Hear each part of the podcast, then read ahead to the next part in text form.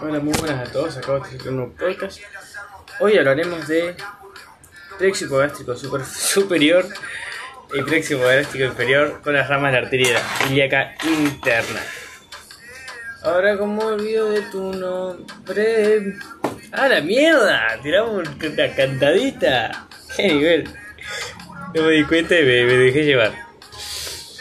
Bueno, vamos con plexo hipogástrico superior. ¿Cómo va a estar formado? Va a estar formado por eh, eh, los eh, de los últimos cuatro ganglios lumbares. En los, en los laterales, o sea, derecha e izquierda, y en el medio y en el centro llegará aferencias provenientes del plexo eh, mesentérico eh, inferior.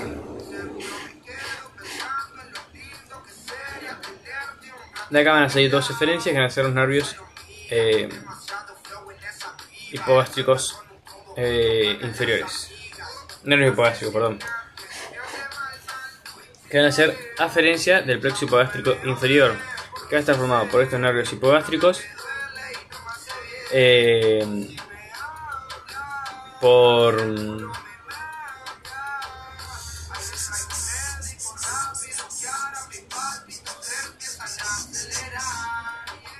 como componente otro componente simpático me parece el ah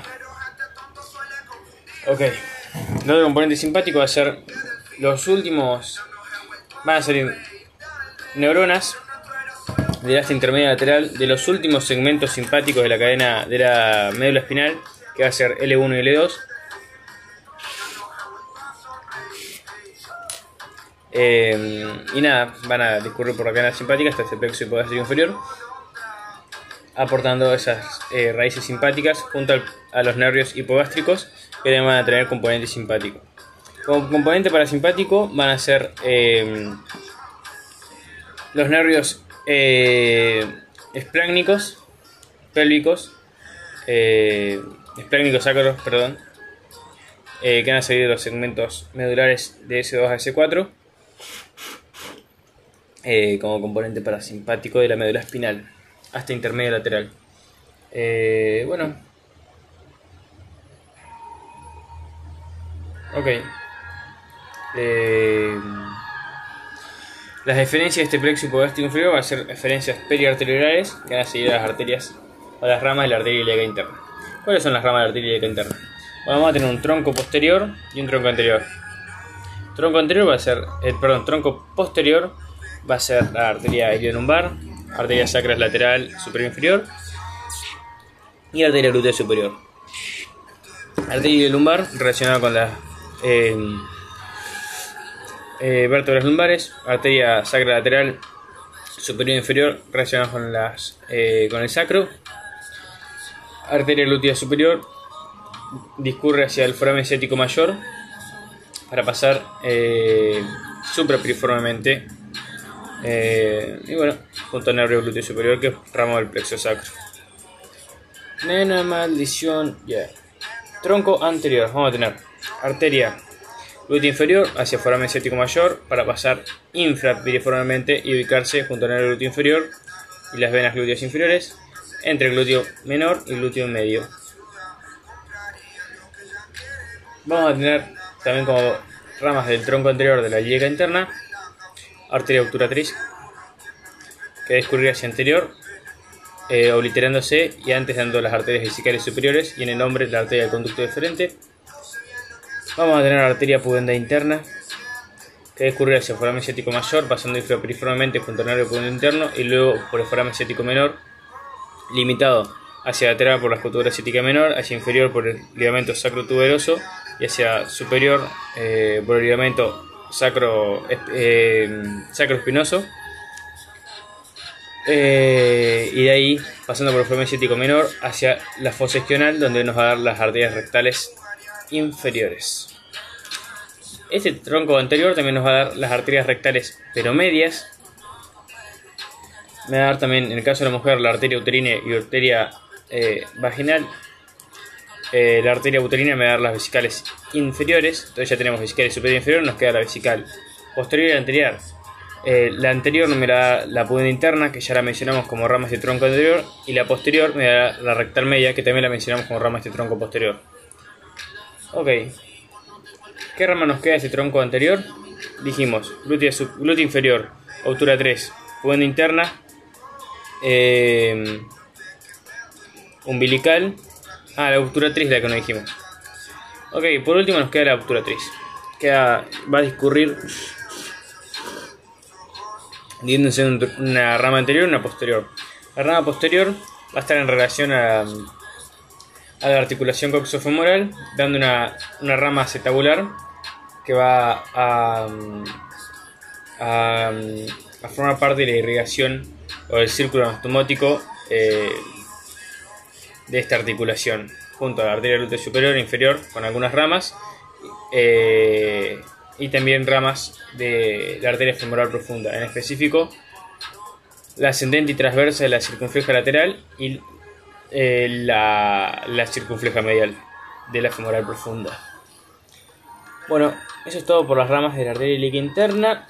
Eh, puedo mencionar también la irrigación de algunos órganos, ya que estamos. Irrigación de ovario. Va a estar irrigado por ramas eh, la arteria interna, que va a ser la arteria uterina, me va a dar ramas tu, eh,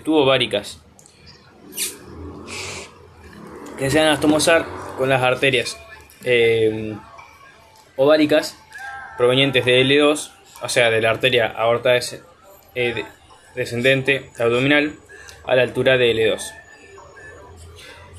El drenaje venoso de, este, de estos ovarios irá hacia, siguiendo a las venas ováricas hacia la vena cava inferior y hacia la vena renal izquierda. Eh, y drenaje linfático seguirá estas venas. Perdón, quise decir drenaje venoso hacia la vena cava inferior y, a la izquierda a la vena renal izquierda.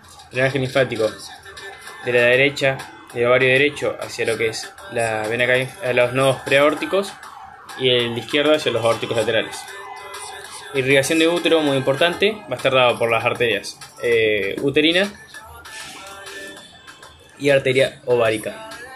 La ovárica me va a dar una rama eh, tubárica lateral que me va a irrigar lo que es, eh, se van a estomosar con la arteria tubovárica de la arteria uterina, irrigando el fundus de, del útero más que nada y la superficie lateral, más lateral eh, no, el fundus del, del, útero y la parte más superior, mientras que el resto va a ser todo irrigado de la arteria uterina, que hemos dicho que era rama de la arteria ilíaca interna.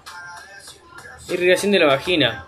Va a estar dada por las arterias vaginales de la rama de la arteria ilíaca interna y también algunas ramas vaginales provenientes de la arteria uterina que se van a estomosar con, estas ramas con esta arteria vaginal, irrigando eh, el tercio superior de la vagina. Además, esta vagina va a recibir ramas de la arteria rectal media, que van a irrigar su cara posterior. Eh, y bueno, eso por la irrigación de la vagina.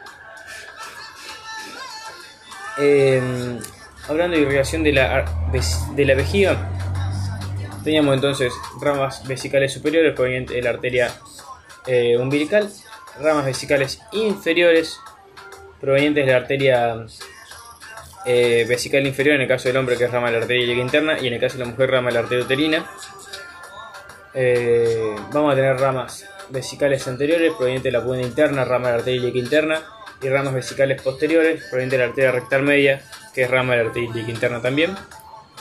Eh, y así te va a estar la irrigación de la vejiga. Irrigación del recto, tercio superior por la terminal arteria mesentérica inferior, que es la continuación del tronco de las sigmoides a nivel del recto tercio medio, la arteria rectal media, rama de la arteria ilíaca interna, y tercio inferior, arteria rectal inferior, que es rama de la pudenda interna, rama a su vez de la arteria ilíaca interna. Por último, irrigación de próstata, va a estar dada por ramas prostáticas, provenientes de la arteria vesical eh, inferior. Eh, ramas prostáticas para la cara posterior, de la arteria rectal media. Y no me acuerdo qué otra más. Me voy a fijar. ¿Qué más tenemos? Ok. Ah, y para la cara anterior, Eh, ramas prostáticas de la punta interna. Ok. Linfáticos de próstata. Bueno, no, es momento para decirlo, pero. Además no me lo sé, nadie.